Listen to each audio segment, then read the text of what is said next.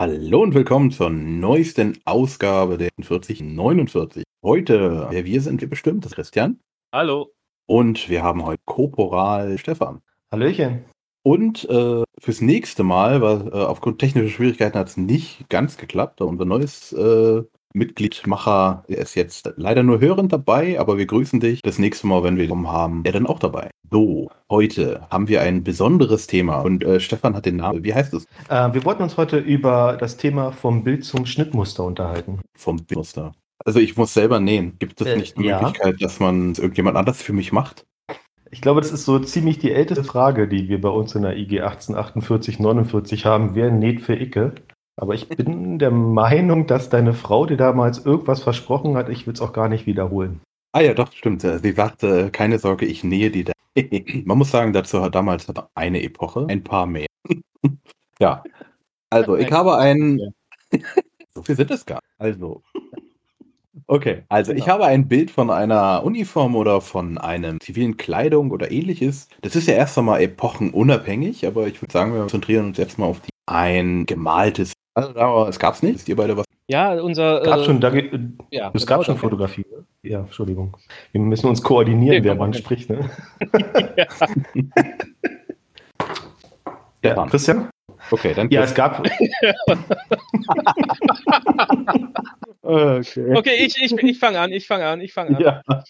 Ähm, unser äh, Kamerad Christoph, der hat jetzt äh, jüngst ein Bild ausgegraben äh, von 1848. Ein paar äh, Revoluzzer, die sich da haben ablichten lassen, aber es gibt natürlich sehr, sehr wenige Fotografien aus dieser Zeit in Deutschland. Das war halt einfach nicht on vogue, ähm, sich fotografieren zu lassen. Das steckte alles noch in den Kinderschuhen. Andere Länder waren da schon viel weiter. Aber äh, ja, genau, wir haben ein gemaltes Bild, sehen es uns an und denken, das wäre eine coole Kluft, die wir im Hobby tragen wollen, wie zum Beispiel eine Hackerbluse oder ein anderes ähm, ziviles Kleidungsstück. Und die Frage ist natürlich, wie kommen wir jetzt dahin, ein möglichst authentisches ähm, Kleidungsstück zu reproduzieren? Und da haben wir mehr, mehrere Eigentlich ist ja- Möglichkeiten. Eigentlich ist die Frage viel, viel schlimmer. Und zwar war das im Jahr 2015, als Christian auf mich zukam und meinte, ja, er hätte irgendwie was ganz Tolles Neues. Ähm, und es wäre irgendwie Revolution 1848, 49. Ach, ich habe hier mal eine Uniform, Stefan. Zieh die mal an. Und das ist ja eigentlich das Schlimmste, was man so einem Reenactor antun kann, äh, ihm eine neue Epochenuniform äh, überzuwerfen, weil dann ist man ja eigentlich schon eingefangen worden. Ne? Und äh, dann ähm, ja, war es halt so gewesen, dass man da unbedingt mitmachen wollte. Und dann kam eigentlich die Erkenntnis, dass es eigentlich überhaupt gar kein Schnittmuster für uns aus dieser Zeit gibt. Das war eigentlich das Problem gewesen. Und dann fängt man an halt zu graben und sucht halt Bilder. Und Bilder sind aber immer idealisiert. Das ist halt äh, von Anfang an eigentlich das Problem gewesen. Ja, Genau. Christian. Ja, jetzt hast du mich total rausgebracht. Ich wollte Ja, zuerst mal so. leid. Aber, aber bitte, du gehst schon direkt ins Detail. Wir können da weitermachen. das war ja nicht so gemeint. Also da, da spricht auch so ein bisschen Zorn aus mir, weil ich mich habe so leichtfertig von dir einfangen lassen. Er ist aber schuld. Du bist alt genug. Ja, alle. Der freie Wille. ja, stimmt. Ja, ähm, das stimmt. Dem vorausgegangen waren natürlich schon einige, äh, aber recht theoretische äh, Recherchen. Tatsächlich hat man dann in den Mila und in den Peach geguckt und sich halt auch die Gemälde angeguckt und dachte, ja, Mensch, das ist ja total toll, was wir jetzt hier haben. Und es stellte sich dann äh, schnell raus, dass es das eigentlich doch nicht. Und äh, ja, wie gesagt, wir Ja. hatten bis dahin halt auch nur die Bilder. Genau, und dann hatten wir halt von einem anderen Schneider, glaube ich, von dir, Christian, ne? ähm, jemand, der preußische Uniformen genäht hatte. Ähm, und dazu hattest du, glaube ich, so eine Artilleriehose irgendwie besorgt aus dem amerikanischen Bürgerkrieg. Äh, nach dem Motto ist grau Mhm. und hat irgendwie rote Seitenstreifen. Mhm. Und damit fühlten wir uns schon irgendwie ganz toll.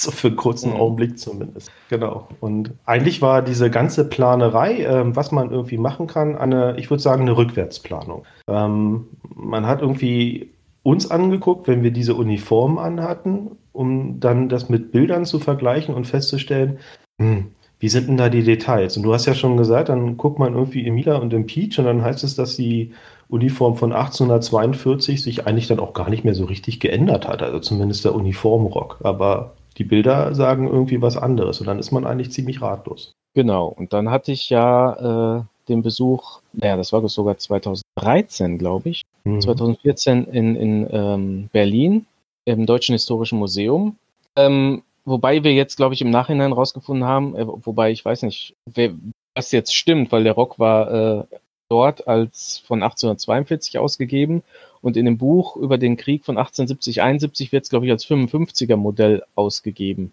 Ja, ich, genauso wird es dort beschrieben.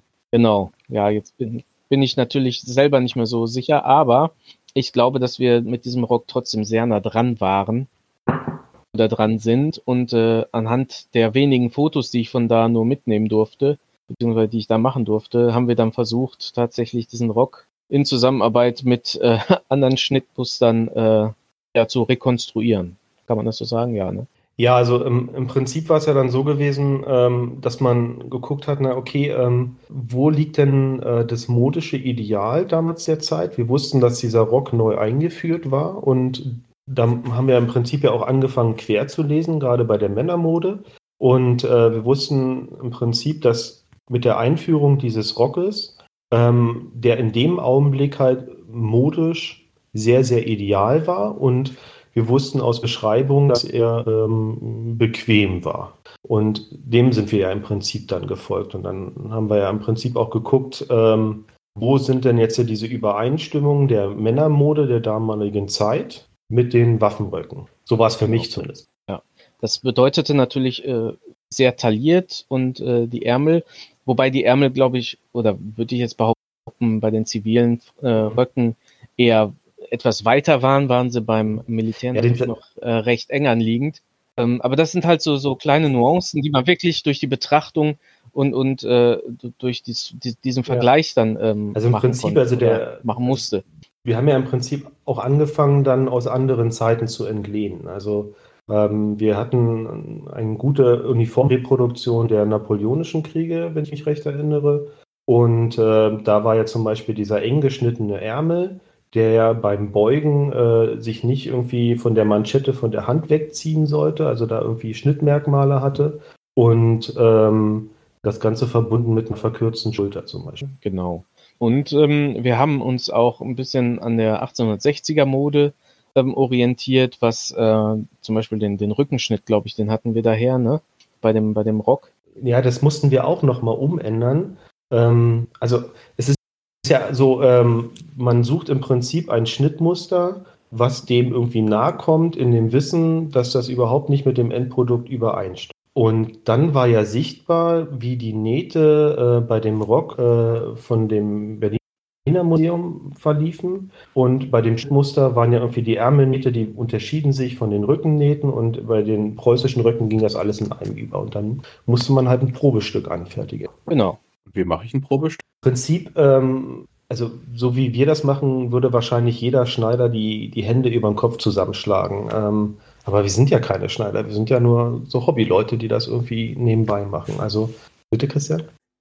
Ähm, ja, aber die Frage war ja, wie macht man ein Probestück? Ach so, ähm, ich habe es damals so gemacht, ich mir, ähm, das war aber auch ein Fehler im Nachhinein, ich habe mir halt irgendeinen Stoff genommen, der irgendwie weg musste. Also wo ich ganz viel von hatte und nicht traurig gewesen wäre, dass er irgendwie äh, zu Schanden gekommen wäre. Das war damals so Nesselstoff und habe mir ähm, ein Schnittmuster genommen aus dem amerikanischen Bürgerkrieg von einem sogenannten Frockcoat, einem Gehrock und ähm, habe mir im Prinzip da diesen Gehrock draus genäht mit napoleonischen Ärmeln und habe den angezogen und festgestellt, das passt überhaupt. Genau. Und ich, beim Probestück ist das ja so, man kann ähm, daran herumdoktern, hier noch eine Naht ändern oder hier noch was wegnehmen.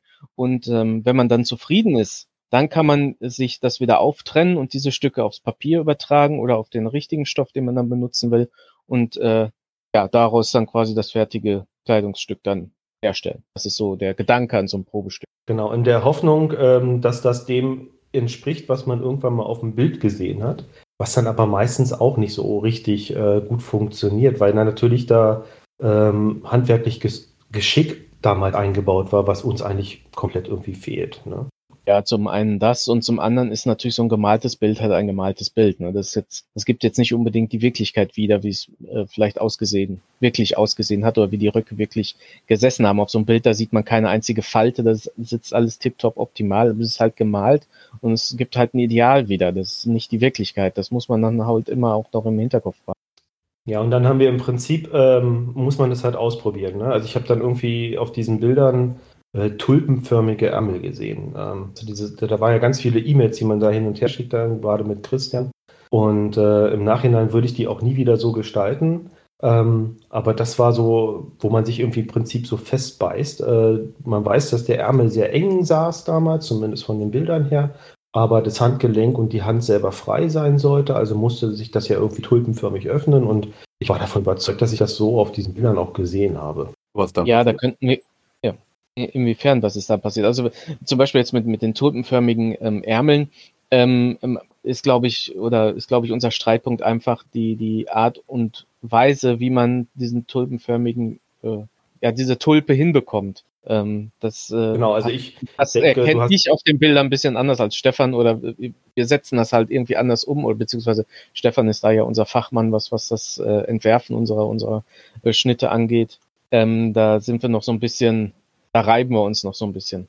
Und ihr habt das, nach meine, den Jahren immer noch die richtige hundertprozentig, also ihr seid noch nicht ganz zu. Äh, tatsächlich nicht, also ähm, man näht ja dann im Prinzip so ein, so Rock und ähm, ich, ich persönlich mache das ja nur, also ich nähe per Hand, weil damals gab es ja noch keine Nähmaschinen und äh, diese Nähte sind natürlich endlos lang und äh, die Bereitschaft, die dann wieder aufzutrennen, wenn man erkennt, dass das Produkt jetzt nicht hundertprozentig dem entspricht, was man will, ähm, die ist halt auch nicht so richtig gegeben. Und ähm, ich denke, ich habe, also ich persönlich finde für mich, ich habe einen guten Rock, aber er hat noch ganz viele Mängel und ähm, wie das so ist in, im Reenactment, man, man, man forscht ja, während man arbeitet, äh, äh, etwas fertigstellt, forscht man weiter und plötzlich, wenn man fertig ist, kommt im Prinzip so eine ideale Quelle, irgendwie vielleicht doch mal ein Bild oder so, wo man sagt, ach, ja, okay, so hätte man das halt auch machen können und äh, ja. am Ende weiß man, dass man im Prinzip wieder am Anfang steht. Ja, wobei es, es, sind dann ja meistens oder manchmal auch nur einfach nur Details. Das heißt, man, man hat den Rock vielleicht fertig und dann merkt man, okay, die Form des Kragens oder jetzt halt äh, der Ärmelaufschläge oder so, das ist, das ist jetzt irgendwie nicht so, wie ich es mir vorgestellt habe. Oder wie Stefan jetzt sagt, man, man findet noch eine andere Quelle, wo es wieder ganz anders abgebildet ist. Aber das, deswegen macht man sicher nicht sofort einen neuen kompletten Rock, sondern man sammelt das um dann, wenn es irgendwann mal soweit ist, diese Änderungen dann in den neuen Rock äh, einzuarbeiten. Das ist ja auch immer so, so ein Prozess, deswegen ähm, muss man manchmal auch einfach den Kompromiss eingehen, weil ich meine, Stoff und das alles, das ist ja auch teuer, muss man ja mal dazu sagen. Und äh, die Zeit hat man jetzt auch nicht immer, deswegen geht man natürlich auch mit diesen vielleicht nicht hundertprozentig korrekten Röcken dann halt auch äh, auf eine Veranstaltung. Das äh, bleibt dann leider auch nicht aus.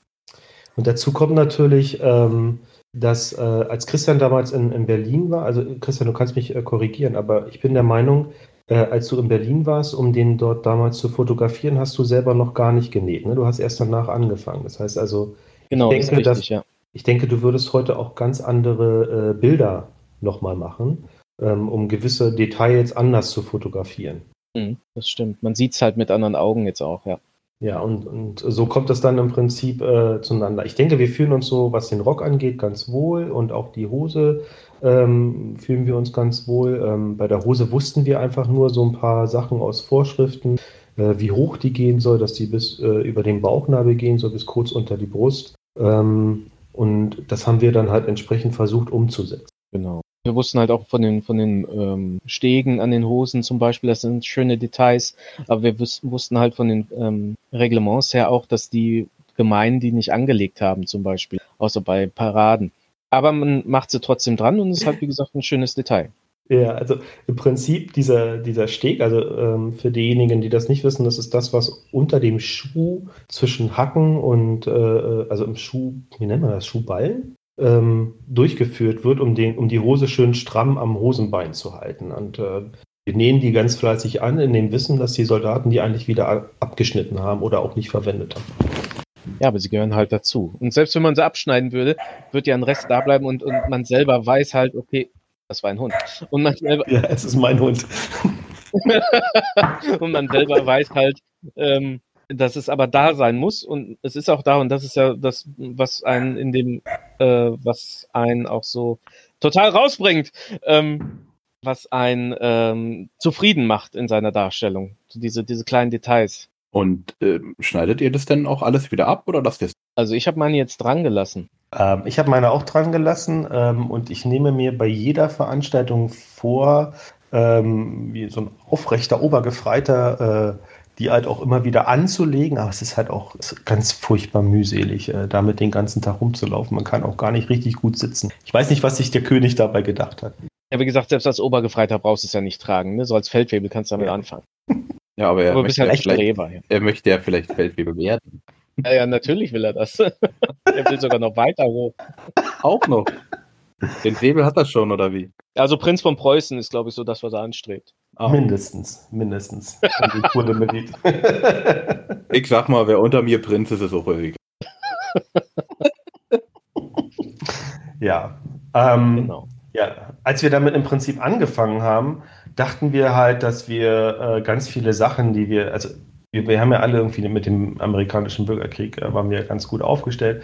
Und irgendwie hat man den naiven Glauben, äh, dass man da äh, ganz viele Sachen verwenden kann, die man eh nicht sieht. Ich sage bloß Unterhemd oder irgendwie sowas. Und äh, äh, man muss sich im Prinzip nur noch mal ganz schnell so einen Rock nähen und eine Hose und dann ist man eigentlich gut ausgestattet. Aber wenn man dann anfängt äh, und die Details sieht, und es geht eigentlich immer um die Details, äh, weiß man, okay, am Ende, ich muss alles neu nähen. Und äh, deswegen äh, treffen wir uns auch irgendwie regelmäßig zu Workshops. Ne? Genau, die da in dieser Hinsicht natürlich auch sehr, sehr hilfreich sind, weil man vor Ort sich austauschen kann, die Sachen anfassen, anprobieren auch, ne, gemeinsam dann auch überlegen kann, welcher Schnitt muss oder welche Naht muss vielleicht woanders hin oder ist so nicht ganz richtig oder ähm, da sind diese Workshops extrem hilfreich. Und besonders hilfreich sind sie halt bei äh, Ausrüstungsdetails, wo man dann feststellt, dass es die gab. Man sieht sie, aber man sieht sie fast nie angezogen. Also zum Beispiel der preußische Mann. Man sieht ihn meistens irgendwie von vorne in der Darstellung, aber wie er hinten aussah, weiß man nicht so recht. Äh, Und man weiß, dass der im Prinzip so geschnitten sein muss, dass der im Prinzip ja so eine Art Mantel und Deckenersatz in einem. Das macht es dann schwierig. Ja, das ist auch, wenn man jetzt an, an so die Überschrift denkt, vom, vom Bild zum, zum Schnittmuster, ähm, da muss auch eine gewisse Kreativität und ähm, so ein bisschen Fantasie muss auch immer noch mitspielen, einfach weil die Quellenlage so schlecht ist. Aber man muss auch so für sich so viele Kompromisse eingehen, ähm, was es extrem schwierig macht, ähm, mit dem Endprodukt wirklich zufrieden zu sein, finde ich. Das Ja. sehe ich auch so. Also gerade Kompromiss, also zu wissen, ich mache einen Kompromiss, den ich nicht beweisen kann, ist im Prinzip so ein, so ein Unreenactorism. Also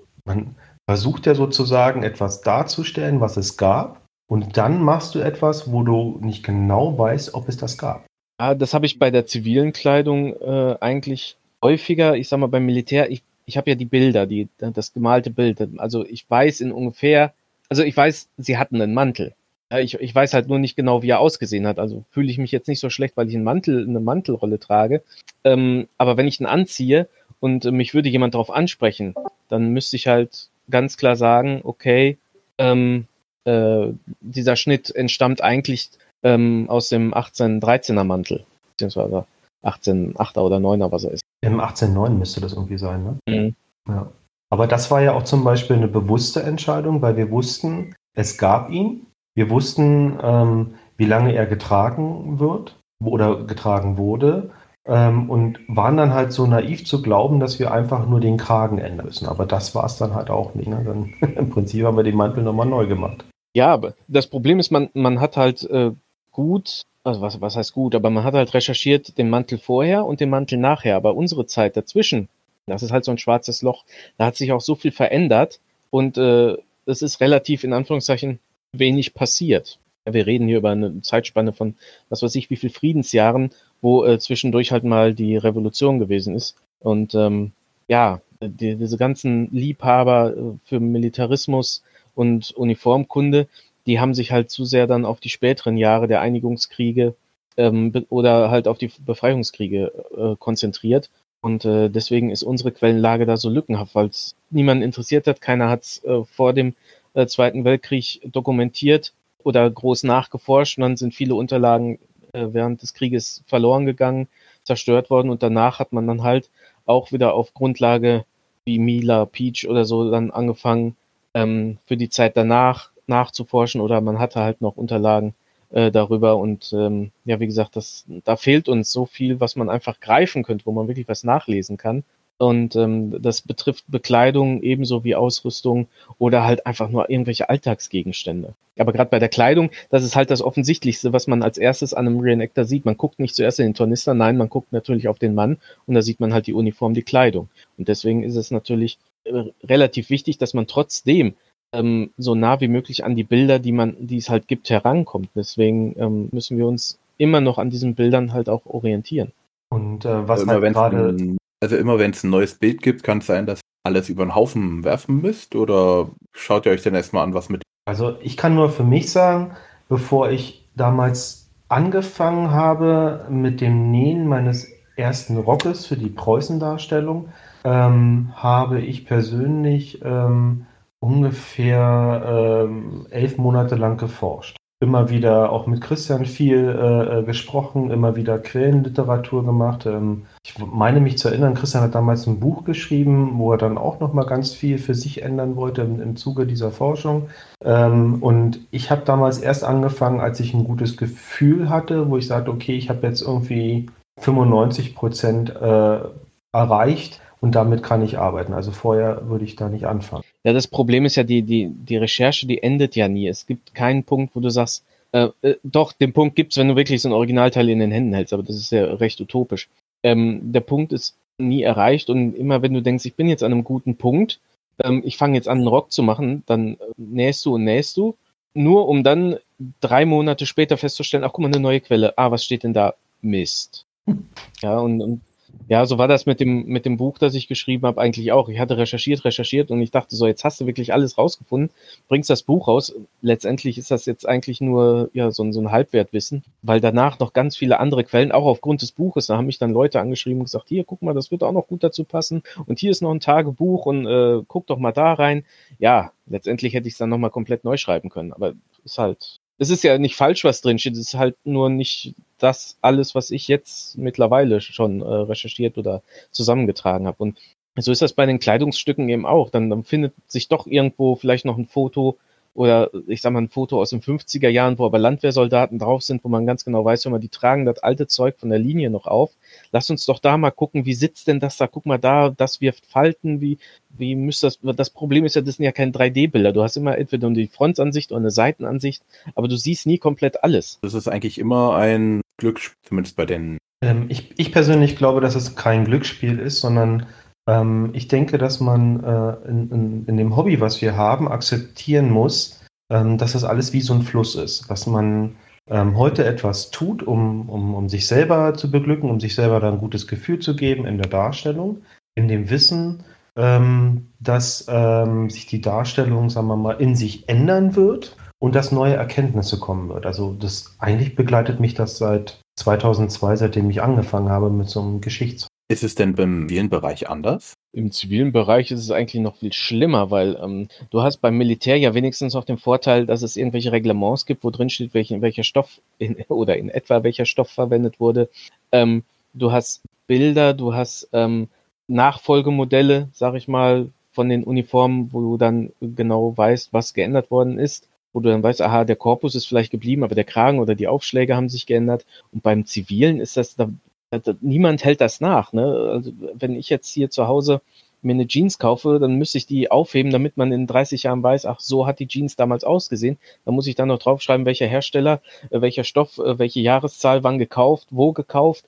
Das hat damals ja niemand gemacht. Die wurden aufgetragen und wenn sie dann kaputt waren, dann kamen sie zum Trödler oder wurden zerfetzt und, in, eine, in eine Bettwäsche gestopft. Ähm, das ist halt verloren gegangen und man hat dann halt auch nur Bilder, aber man hat da noch weniger Möglichkeiten, sich irgendwie zu orientieren, meiner Meinung nach. Ich denke auch im Zivilen tatsächlich, ähm, dass man das Thema irgendwie für sich ganz anders angehen muss. Ähm, Im Prinzip, so, so, führt es sich zumindest für mich an, ähm, muss man eigentlich irgendwann über seine eigene Recherche äh, festlegen, was will ich eigentlich darstellen? Also möchte ich einen Bürgerlichen darstellen, einen, einen, einen Handwerker, einen, einen Bauern, einen Tagelöhner, was auch immer. Und in, in, Deutschland, ich glaube, mit der Darstellung in Deutschland in dieser Zeit dann noch schwieriger zu, äh, zu sagen, in welcher Region, ähm, um dann im Prinzip da anzufangen mit seiner Forschung. Also zivil ist schon das härtere Los, finde ich. Aber gibt es dann auch irgendwo, wo man rufen kann? Ja, ähm, es gibt schon, ähm, sag ich mal, ähm, Händler oder auch Verlage, die Schnittmuster verkaufen, auch äh, in der Zeit.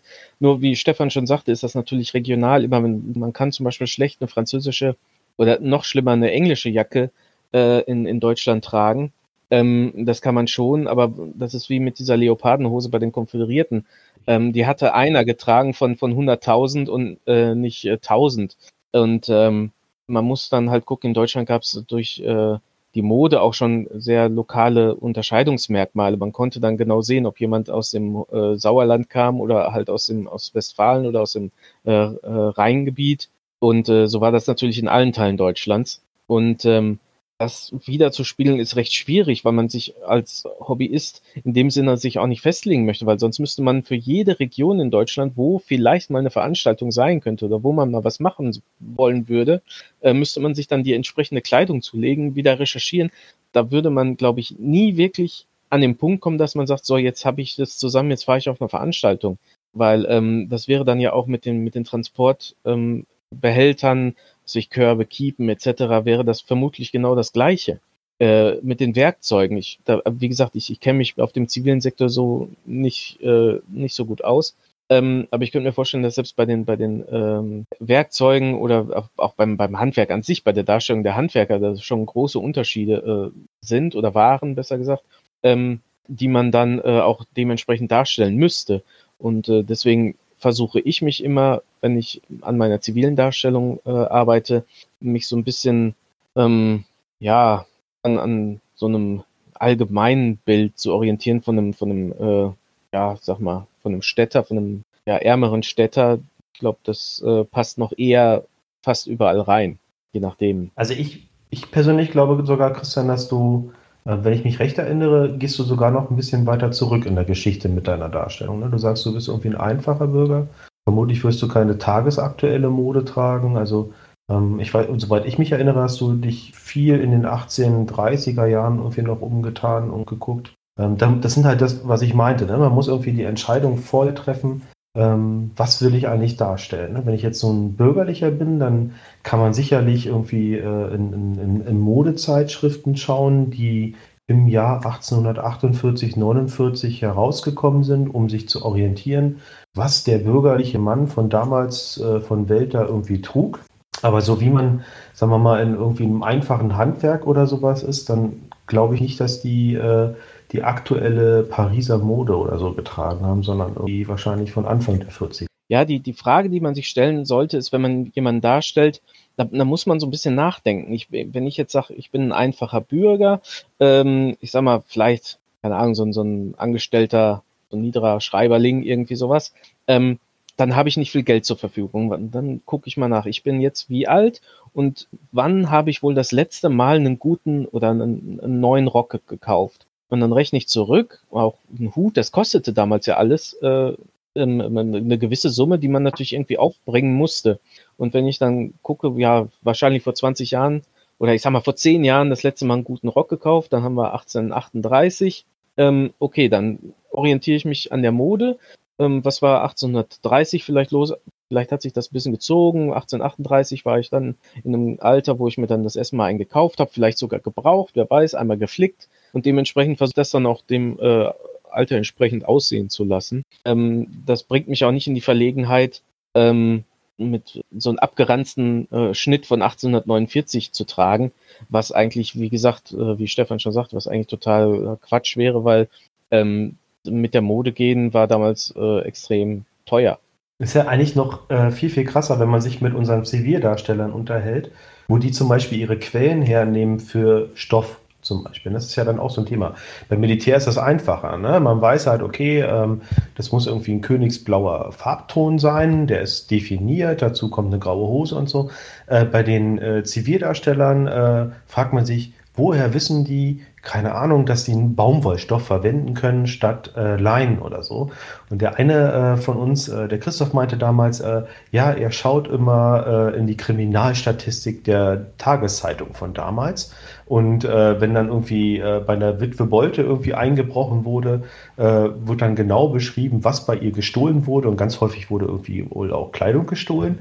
Und dann wird immer die Kleidung irgendwie ganz genau beschrieben in Farbe, der Art des Stoffes und so weiter und so fort. Und daher nehmen die ihre Informationen. Also das geht ja irgendwie ganz, ganz diffizile Kreise irgendwie. Ja, ganz hilfreich sind natürlich auch Steckbriefe, wo du das gerade anschreibst, äh, ansprichst. Ähm, da wird natürlich dann auch beschrieben, zum Beispiel, welche Farbzusammenstellung die Menschen damals getragen haben. Ne? Da wird eine, eine gelbe Weste unter einer, einem grünen Rock getragen zu einer roten Hose oder so. Das wird heute kein Mensch mehr zusammen tragen. Aber damals hatte der halt irgendwann mal eine Weste bekommen, ja, angezogen. Klar, eine neue Hose, angezogen. Ob das passt oder nicht, war denen egal. Die brauchten eine Kleidung. Also äh, passende farbliche Kleidung muss. Ja, genau. Ich denke, es war ein Privileg, ja. Okay, also damals war es ein Weg, heute können wir uns das. Mm. Ja, also du kannst ja heute nicht mit, mit damals vergleichen. Das ja, heute kommt alles von der Stange aus der Fabrik. Ähm, das begann damals ja erst. Das steckt ja alles noch wirklich in den Babyschuhen. Ja, ich denke also auch ganz viele Details, wenn man.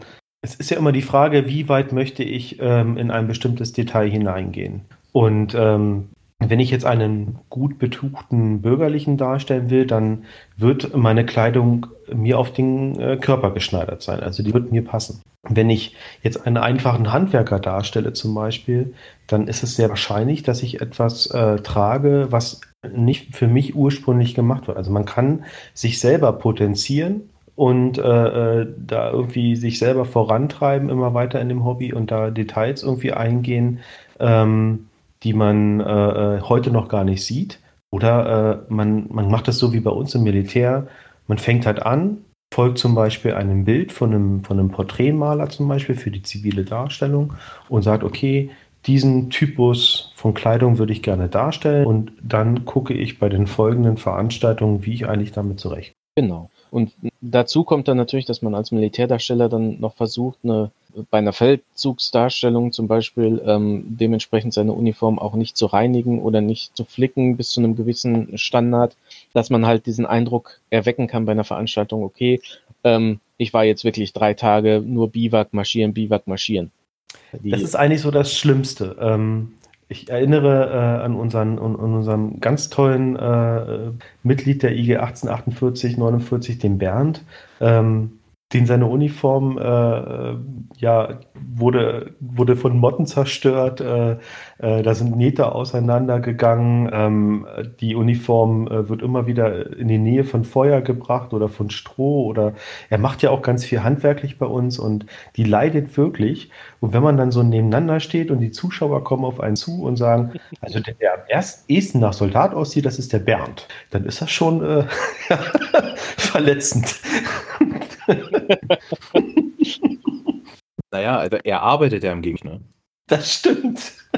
ja, das, es ist halt so, dass ähm, ja, er, er gebraucht sie halt und wir sind wirklich, oh, oh, ein Stäubchen auf dem Ärmelchen, das darf nicht sein. ähm, äh, er hat da weniger, ähm, so, so, er hat nicht diese, diese Pingeligkeit und äh, das kommt ihm in diesem Punkt echt zugute. Also, ne, was, was seine Darstellung als Feldzugssoldat angeht, äh, ist er, kann, kann ihm keiner was vormachen. Ne? Das stimmt, ja. Also er nimmt auch die Putze-Flickstunde viel weniger genau als wir, Christian, oder? ja, ich glaube schon. Es gibt eine Putze. Ja, willst du was dazu sagen, Christian? Nee, mach mal. Es, es ist ja so, ähm, der Un also äh, in der Welt des Obergefreiten und ähm, die, die äh, IG 1848, 49, äh, die hat mich ja da, dazu gezwungen, den Obergefreiten darzustellen. Ähm, ja, du Armer. Ja, ich Armer. Ähm, dafür ist also, also ein unbeschäftigter Soldat ist äh, ein schwierig zu handelnder Soldat. Und zumindest hat es der König so gesehen. Und ähm, wir versuchen es tatsächlich so darzustellen. Und äh, bei uns gibt es tatsächlich am, einmal am Tag eine sogenannte Putz- und Flickstunde um äh, die Ausrüstung wieder äh, in einen guten Zustand zu bringen. Und man glaubt gar nicht, äh, äh wie wenig, äh, also wie schnell so eine Ausrüstung innerhalb von 48 Stunden leiden kann. Also da entstehen wirklich immer Schäden, die dann tatsächlich vor Ort äh, wieder repariert werden können in einer netten Runde, wenn man Glück hat mit etwas Wein vom äh, Quartierwirt und ähm, mit netten Gesprächen ist auch so eine gute Auszeit eigentlich für die Darsteller, äh, um zusammenzuhocken, zu klönen, die Musketen wieder sauber zu machen und die Kleidung wieder in Stand zu Genau, und trotzdem authentisch zu wirken. Und das ist ja interessant, wenn dann ähm, ganz häufig ältere Zuschauerinnen äh, vorbeikommen und äh, uns genau begutachten, äh, wie unsere Nähte aussehen und uns dafür loben, wenn äh, wir zum Beispiel ganz schön eng und äh, schön praktisch die Nähte anlegen, um uns, weiß ich, so ein Beutel oder sowas zu Sonst wird es ja auch immer wieder auf. Ja, also ich, also ich fühle mich schon äh, geehrt. Äh, ähm, also wie gesagt, aber, ne, wir sind alle keine gelernten Schneider, aber ich fühle mich schon geehrt, wenn so eine ähm, 80-jährige ältere Dame auf uns zukommt und sagt, ähm, unsere Naht sieht gut aus, weil die haben das irgendwie ja noch ganz anders gelernt. Ne? Also die äh, gucken da wirklich ganz genau hin und, und schauen mit ihren altersschwachen Augen, aber schauen ganz genau und fühlen das, äh, wie äh, die Naht, ob die irgendwie zu grob ist, zu eng oder zu weitmaschig oder so. Und wenn man dann so Lob von so einer älteren Dame bekommt, das ist schon, fühlt sich schon gut an. Ja, wo wir gerade von Nähten sprechen, das ist natürlich auch sowas. Das sieht man halt auch auf keinem Bild. Ja, welche Nähte jetzt wann, wo, wie benutzt worden sind. Ich glaube, da sind, äh, da könnte man theoretisch auch noch eine Doktorarbeit drüber schreiben. Äh, da wird dann aber auch noch ganz, ganz viel Recherche drin stecken oder, oder müsste man noch reinstecken. Ähm, das ist noch so, so, ein Punkt, den man hat, ne, ich wiederhole mich da, wie gesagt, auf den Bildern nicht sieht. Ähm, da waren wir, glaube ich, wenn ich mich recht erinnere, bei den Fotos aus dem äh, DHM, dem Deutschen Historischen Museum in Berlin, äh, doch sehr überrascht, wie teilweise schlecht äh, die Nähte angelegt waren. Und ich meine, es wäre sogar ein Probestück gewesen. Was ist denn ähm, an der Naht so Fall? Also ich nähe halt einfach äh, Stich rein, Stich raus. Also ähm, da gab es ja wie so eine, ähm, also was man sehen kann, äh, oder anders, ähm, die Feen, die sie damals verwendet haben, die waren, äh, die sind mit der Zeit oxidiert. Also man sieht halt äh, häufig äh, die Naht orangefarben, wo sie mit, mit, mit, mit Sauerstoff in, in Kontakt gekommen ist. Und dementsprechend kann man auch auf Bildern äh, so, eine, so einem Stichabstand, also es ist jetzt wirklich, äh, ne, man kann den im Prinzip folgen. Und ähm, da war es so gewesen, dass diese äh, Stichabstände, wo man äh, eigentlich davon ausgeht, dass so ein Profinäher, so ein, ein richtiger gelernter Schneider, immer wieder auch mit einer Nadel den gleichen Abstand macht, das war da überhaupt nicht gegeben. Es war wirklich, sah aus wie äh, zusammengeschustert bei einem Stück, wo es hieß, äh, dass es im Prinzip wie so ein Probestück war, was an die äh, an dieses Regiment äh, ausgeliefert wurde, wo sich alle Schneider dieses äh, Regimentes im Prinzip nachrichten sollten. Genau. Was heißt denn mit der, der Nadel? Ähm, also meine Oma hat mal zu mir gesagt, ähm, du musst, wie soll man das erklären? Ähm, wenn, du dein, wenn du den Stoff zwischen die Finger nimmst und die Nadel einstichst und wieder rausbringst, in, was ich, in einer bestimmten Naht, Rückstichnaht oder irgendwie sowas, sollte der Abstand zwischen dem, wo die Nadel rauskommt und wieder reingeht in den Stoff, immer gleich sein. Wie bei einer Nähmaschine. Ah, okay. Das haben die damals nicht gemacht, aber ihr. Also bei diesem äh, äh, äh Waffenrock ähm, des 24. Regimentes war es, zumindest auf den Bildern, nicht so. Ja, das war teilweise sehr, sehr, äh, sehr, ich sag mal, überraschend, in, in welch schlechter Qualität in Anführungszeichen da genäht worden ist. Das sah so aus, ich meine, das wäre eine Innentasche gewesen oder eine Rockschusstasche. Ähm, das sah aus, als hätte man die mal ganz schnell noch eben angefügt. Aber auch bei den richtigen Naden, Nähten aushalten also die konnten wir halt nicht sehen, das meinte ich ja am Anfang. Ähm, heute würde wahrscheinlich Christian, ähm, wenn er nochmal so ein, so, ein, so ein Foto macht, äh, die Naht auseinanderdrücken und da auch mal ein Bild von machen. Äh, das wissen wir nicht, aber wir wussten halt, äh, dass die Besonderheit dieses Rockes zum Beispiel ist, dass diese Regimentsnummer 24 ähm, aufgestickt war mit so äh, Goldfaden oder so, so, so, ja, so, so, so ein Silber, äh, Golddraht. Ähm, und dann waren wir halt im Prinzip total enttäuscht zu sehen, wie zusammengeschustert der Rest so war.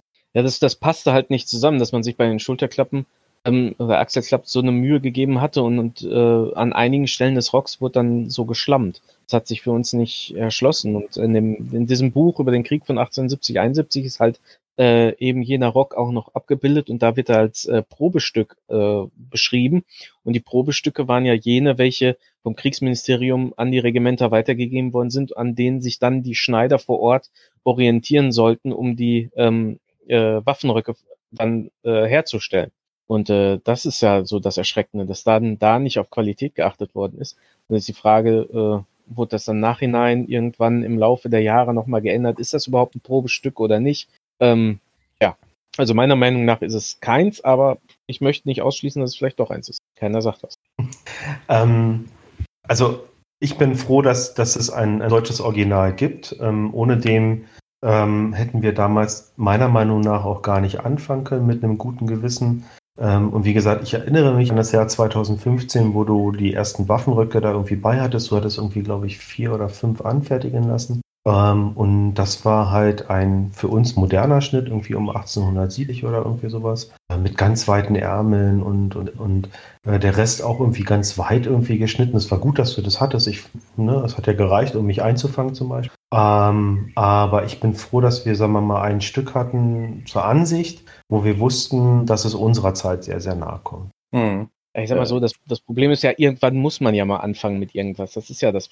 Sonst bleibt es immer ewige Theorie, weil man dann nie fertig wird. Das ist ja das Problem. Ich habe übrigens was oh, Entschuldigung. Ich habe ja, also, hab inzwischen aber auch vergessen, was ich erzählt okay. ja, haben wir denn noch was zum Thema äh, vom Schnitt zum Bild? Vom Bild zum Schnitt? Äh, vom Bild zum Schnitt, Entschuldigung. Ähm, ich weiß nicht, ähm, ob man das ansprechen wollte. Ich glaube, das größte St äh, Streitthema, zumindest bei uns in der Militärdarstellung, war, ähm, glaube ich, unsere Arbeitsjacke, oder Christian? Ist es, glaube ich, noch, oder? Ist es immer noch, ja. Ja, ich, also so wirklich zufrieden sind wir, glaube ich, alle nicht damit. Nein. Warum äh, nicht? Das, ja, ich glaube, das Einzige, was wir wissen, dass wir den richtigen Stoff haben. Also viele Grüße an Christian Peter. Wir sind immer noch ganz äh, stolz darauf, dass du uns diesen äh, Stoff zur Verfügung gestellt hast, was ja auch so ein spezieller Stoff ist. Ähm, aber eigentlich wissen wir gar nichts über diese doofe Arbeitsjacke. Ja, weil das wie vieles ein Gebrauchsgegenstand ist, der halt, wenn er kaputt ist, äh, ausgezogen weggeschmissen wird oder wie gesagt zerrupft oder was auch immer man damit macht. Ähm, wir wissen halt nur wirklich, was in, der, in den äh, Vorschriften steht, beziehungsweise dann halt auch bei Mila und Peach. Ähm, wobei ich glaube, dass wir eigentlich an und für sich auf einem Weg sind. Es ist halt nur so, dass das halt auch wieder so ein Kompromiss ist und man, man nicht hundertprozentig weiß, ob es wirklich dem Original nahe kommt. Ich glaube, das ist so das, was, was uns daran stört und was uns auch immer wieder daran herumdoktern lässt. Äh, das Schlimme für mich gesagt, beim äh, Dings und Peach, was ist das? Mila. Äh, bei Mila, ja. Und ich das glaube, sind, für, also zwei Herren, ja? Ich wollte kurz zu Mila mich, was sagen. Ja, für mich sind die zum Beispiel zu spät, weil die machen eine reine Rückwärtsbetrachtung. Ja, ja. Was? Ähm, Wer ist Mila und Peach? Ja, äh, Mila und Peach, das sind zwei Herren, äh, das sind die Nachnamen der Herren, die haben ähm, zwei Bücher über Uniformkunde rausgebracht, haben diese allerdings auch äh, gegen Ende des 19. Äh, Jahrhunderts geschrieben und wie Stefan schon sagt, die äh, gucken halt wirklich auch zurück ist halt die Frage, ob die äh, noch Originale in den Händen gehalten haben, ob die sich die Arbeit gemacht haben oder ob die halt einfach auch nur ähm, anhand von Vorschriften und Erzählungen äh, schreiben. Das weiß man halt nicht. Ah, okay. Also, also es gibt ein Buch, wo was drin also, so, so im also im Prinzip ist es so, ähm, das ist ähm, das Kompendium für den Reenactor Preußen äh, im 19. Jahrhundert. Ähm, die haben im Prinzip alle Ausrüstungsgegenstände äh, beschrieben, ähm, auch über die Zeit. Ähm, und wenn man mit irgendetwas anfangen will in der Recherche, dann äh, fängt man mit Mila und Peach an. Eigentlich kann man, kann man schon so sagen, oder Christian? Ja, wo, wobei, wenn ich jetzt so drüber nachdenke, muss man auch bei Mila und Peach ganz klar erkennen, äh, dass diese Zeit äh, zwischen 1840 und 50 sowas von schnell abgehandelt wird. Äh, das ist hm. wie bei allem, äh, auch bei den beiden äh, eher so, so, so eine Grauzone. Ja. Ich bin nach wie vor davon überzeugt, wir hätten die Arbeitsjacken in Blau machen sollen. Äh, und, und genau das ist so ein Streitpunkt.